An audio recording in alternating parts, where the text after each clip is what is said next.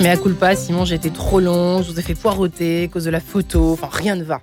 C'est Noël, à la rentrée, on est sérieux, promis. Vous n'aurez pas de cadeau. Bah je sais, j'en étais sûre. Vous voilà. Et vous, vous aurez du pas- pas champagne. assez mais- sage. Oh non, sniff. Heureusement que j'ai pris un petit peu de rhum. Non, je rigole. Bien évidemment, surtout des mendiants délicieux. Écoutez, merci Simon pour cette petite collaboration matinale.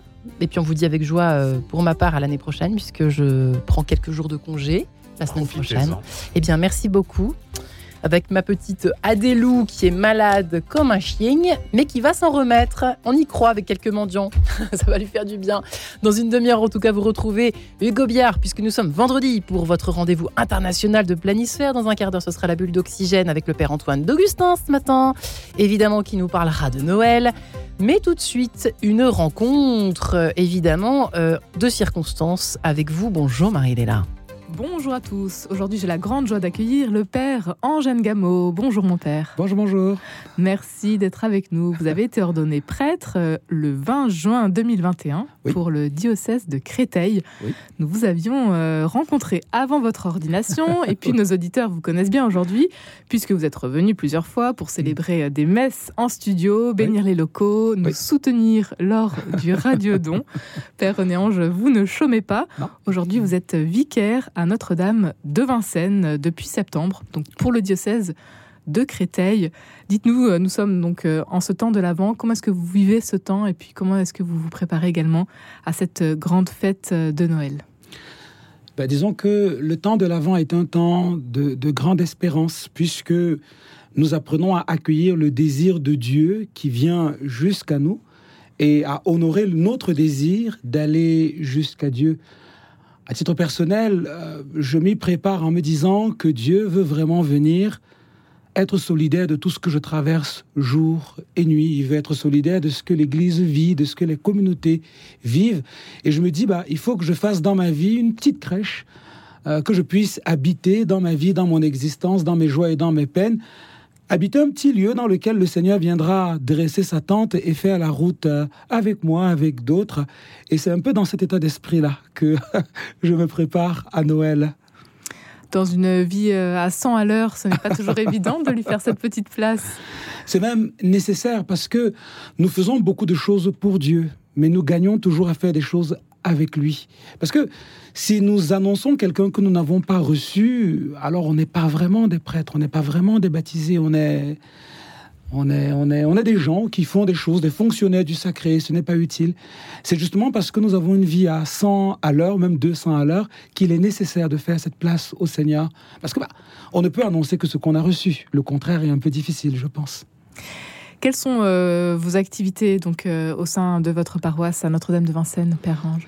Alors, euh, la première chose à dire, peut-être, c'est une précision, c'est que quand j'ai été ordonné prêtre, en, en- en- enfin, ça fait un an et demi aujo- aujourd'hui, j'ai tout de suite été nommé vicaire à la paroisse Notre-Dame de Vincennes. En même temps, je terminais une licence canonique à l'Institut catholique de, de Paris en, en théologie sacramentaire et en dogmatique. Et donc, j'ai eu une première année, pour dire ça comme ça, comme prêtre étudiant, en essayant tout de même euh, d'assurer, euh, même de manière un peu légère, mon rôle de, vicaire. Et depuis septembre dernier, je suis vicaire à, temps plein, avec donc tout ce que cela comporte pour la vie euh, d'un vicaire en paroisse, dans la célébration des sacrements, la préparation à ceci, l'accompagnement des mouvements et services sur la paroisse, mais en marge de cela aussi, impliqué dans la pastorale des jeunes, puisque euh, je suis aumônier d'un établissement qui se trouve euh, pas très loin, Notre-Dame euh, de, de, la Providence. J'accompagne aussi différentes aumôneries de collèges et de lycées. Au niveau du diocèse de Créteil, une double mission. Une première dans la pastorale des servants d'hôtel et une seconde dans la pastorale des vocations, puisque nous avons à Créteil un parcours qui s'appelle le parcours Théophile, pour proposer à des lycéens un lieu pour pouvoir réfléchir sans engagement entre guillemets sur une vie consacrée, sur le mariage, mais en particulier sur la prêtrise aussi. On voudrait leur proposer un endroit pour qu'ils puissent réfléchir sur ces questions-là. Et je rassure euh, nos auditeurs en disant que l'équivalent pour les filles existe, s'appelle le parcours Magnificat. Donc voilà, donc voilà un peu les missions qui sont les miennes, taillées à la serpe, hein, pour dire ça de manière euh, un peu large. Et ils sont nombreux les jeunes à poser des questions, vous qui euh, les rencontrez euh, en collège et lycée. Qu'est-ce qu'ils vous disent Eh bien, la première chose à garder en mémoire, c'est que la vie n'attend pas pour susciter des questions à l'intérieur de nous. J'en ai fait l'expérience. C'est à 16 ans que mon père m'a dit, m'a posé cette question n'as-tu jamais, n'as-tu jamais pensé à devenir prêtre? Et cette expérience, moi, m'a marqué en me disant que, quel que soit leur âge, il y a des questions qui, leur, qui les traversent sur le sens de la vie, sur l'amour, sur la qualité de l'engagement. Et quand on les rencontre, eh bien, je parle pour moi, une question qui revient souvent, c'est est-ce que c'est possible? Est-ce que c'est possible de s'engager dans la prêtrise, dans le mariage? Est-ce qu'il est possible d'avoir un oui qui dure? Parce qu'ils ont l'habitude d'avoir autour d'eux des oui plutôt temporaires. Oui, jusqu'à ce que ça ne marche plus. Oui, mais. Et une question principale qui revient souvent, en tout cas dans mon expérience, c'est est-ce que c'est possible? Surtout aujourd'hui, avec les difficultés que nous rencontrons en Église, est-ce qu'il est encore possible de s'y engager? Ben, La réponse, c'est oui. La réponse, c'est oui. Et l'Église a toute sa place aussi euh, auprès des jeunes dans leur réflexion justement euh, sur ces questions existentielles aujourd'hui. Oui, je pense que la chance que nous avons dans le catholicisme, c'est que nous avons des institutions, nous avons des repères, nous avons des lieux, pardon, pour, pour accompagner ce type de questionnement. On a de l'expérience pour dire ça comme ça. Et je crois que euh, l'appel de Dieu résonne dans l'appel de l'Église. Personne ne s'envoie en mission tout seul. Nous avons toujours besoin de quelqu'un d'autre pour confirmer un appel que nous ressentons, mais aussi pour nous donner les moyens de le vivre dans une société qui est quand même euh, beaucoup euh, déchristianisée. Mhm. Alors aujourd'hui, on le voit avec la fête de Noël, par exemple. Euh, pour beaucoup, c'est finalement une tradition. On s'offre des cadeaux, on se retrouve, on, fait un bon repas, mais il n'y a pas forcément ce sens chrétien. bah, c'est vrai, effectivement, que le contexte en France, et je, le précise, parce que dans mon Cameroun natal, c'est très différent. On n'en est pas au même point de déchristianisation, pour dire ça comme ça. Mais en France, effectivement, il y a un rapport à la foi chrétienne qui n'est plus celui de la Il fut un temps, on avait des décrocheurs, des gens qui étaient là et qui s'en vont. Aujourd'hui, on a surtout des décrochés. C'est-à-dire, il y a quelque chose de la transmission qui ne s'est pas fait. Et on le voit bien en pastoral des jeunes, en tout cas dans l'expérience qui est la mienne. Et tout le gros du travail, c'est de pouvoir refaire cette transmission ou la faire tout court, pour dire cela comme ça.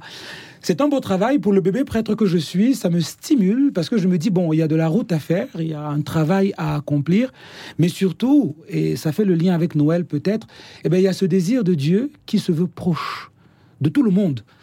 Et nous devons être les acteurs de cette proximité, de ce prendre soin que Dieu veut manifester à chacun et à chacune à Noël. Donc oui, l'Église a un rôle très important à jouer dans cette transmission auprès des jeunes.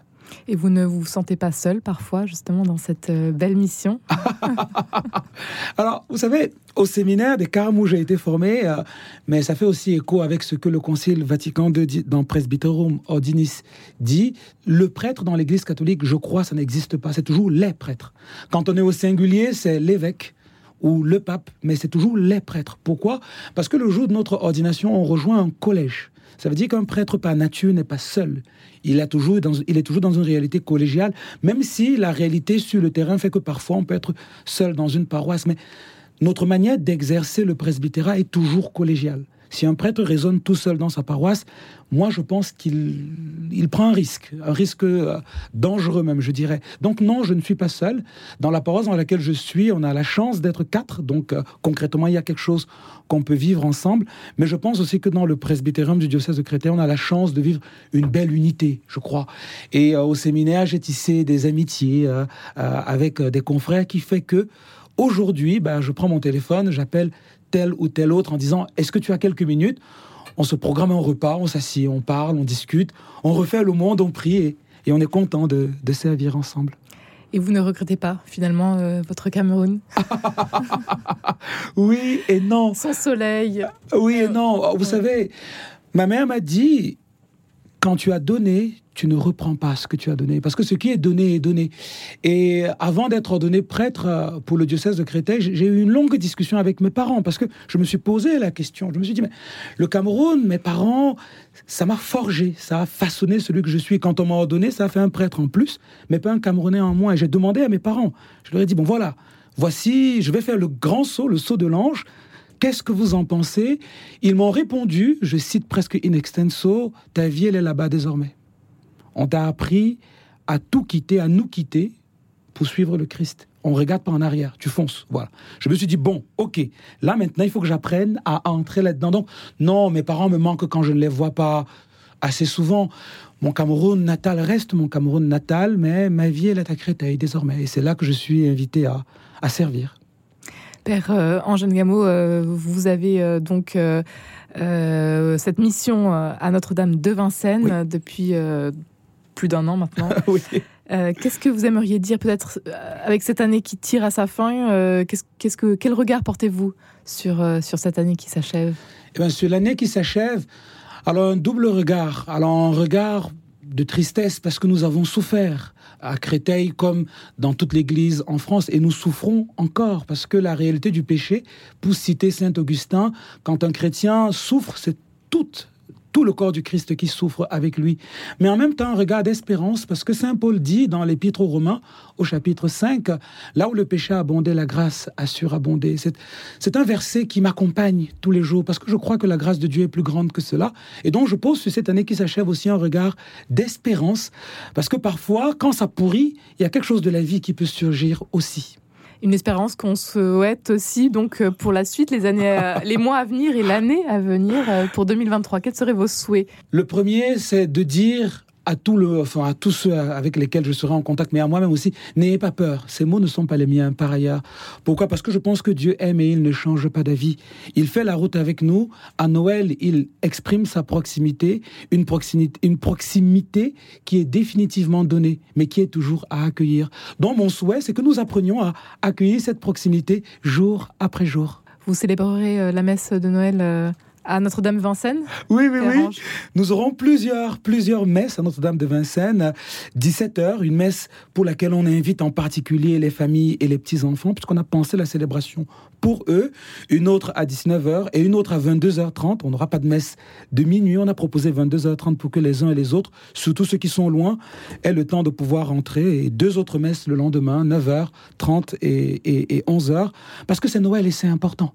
Il faut pouvoir donner au peuple de Dieu un lieu pour se réjouir de l'arrivée du Sauveur. Oui, on va célébrer, oui. Et puis quelques euh, jours de repos quand même pour terminer la fin d'année. Prenez soin, prendre soin un peu de vous aussi. Oui, Jésus nous l'a demandé dans l'Évangile. Allez à l'écart, prenez un peu de repos, parce que celui qui est fatigué peut devenir fatigant. Et quand on est fatigué, on ne donne que de sa fatigue. Donc oui, le repos est obligatoire, c'est prévu, parce qu'on va célébrer Noël, mais à partir du 26 au soir, ben, moi j'irai en famille, par exemple, parce que dans ma famille, depuis toujours, c'est une tradition. Noël, on le passe ensemble, donc avec mes frères et mes sœurs, on va se réunir pendant une semaine pour pouvoir, en famille, se réjouir du Sauveur qui vient jusqu'à nous. Un grand merci, Père Angèle Gameau, d'avoir été avec nous aujourd'hui. et bien sûr, un très joyeux Noël à vous et puis à vous tous, à tous ceux qui nous écoutent. Merci, beaucoup d'avoir été avec nous aujourd'hui. Merci, merci. Joyeux Noël. Joyeux Noël à vous, cher Père Angèle Gameau, qu'on a toujours plaisir à recevoir dans notre salon studio, comme je l'appelle maintenant ici, euh, à Radio Notre-Dame. Très bon Noël à vous, très joyeux Noël également en famille et très joyeux Noël à vous, Marie-Léla.